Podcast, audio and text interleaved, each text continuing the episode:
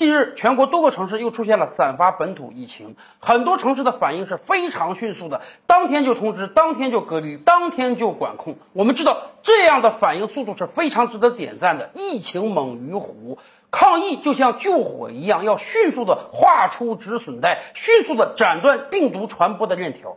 但是，当然，由于很多城市反应过于迅速了，哎，紧张之中是容易出错的，紧张之中是容易使很多老百姓手足无措的。比如说，某个城市前一天晚上通知啊，明天全市的公交车只保留百分之十的运力，而且每一个要乘坐公交车的人必须戴上 N95 口罩。我们理解相关政府部门的要求，因为这个城市出现了本土案例，很多病例是通过公交车传播的，所以我们要大大。减少乘坐公交车出行的人，可问题是，我们要考虑到啊，一方面每个人都要出来工作，很多人是手停口停，不是说发一纸通知我就可以留在家里的，我留在家里没有人给我开工资，我这个生活如何继续？而另一方面，虽然大量的病例是因为乘坐公交车引发的，可问题是。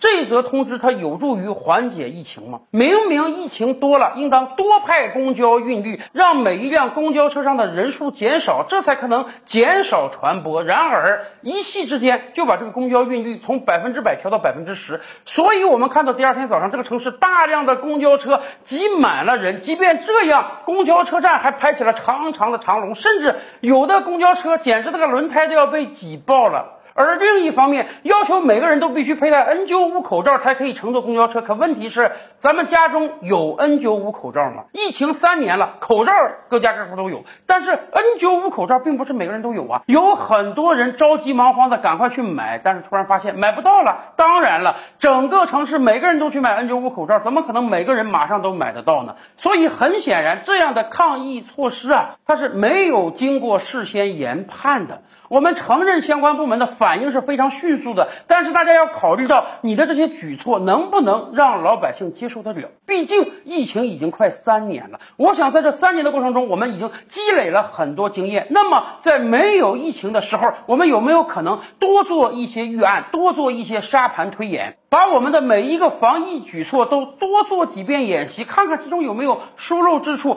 看看其中到底有没有可执行之处，而且在成平之时，就可以把这每一种预案、每一个 SOP 步骤都告诉给老百姓。当我这城市出现一例病例会怎么样？出现五例会怎么样？出现十例会怎么样？静默管理是个什么状态？公共交通被取消是个什么状态？让大家做好准备，这样我们才能在真正遭遇到疫情来临。之时而不慌乱，速度反应上我们是有了，但是确实预案做的不够。但是这能不能成为一个契机，让我们每一个城市都事先把预案做好呢？这样我们才能减少更多不必要的损失。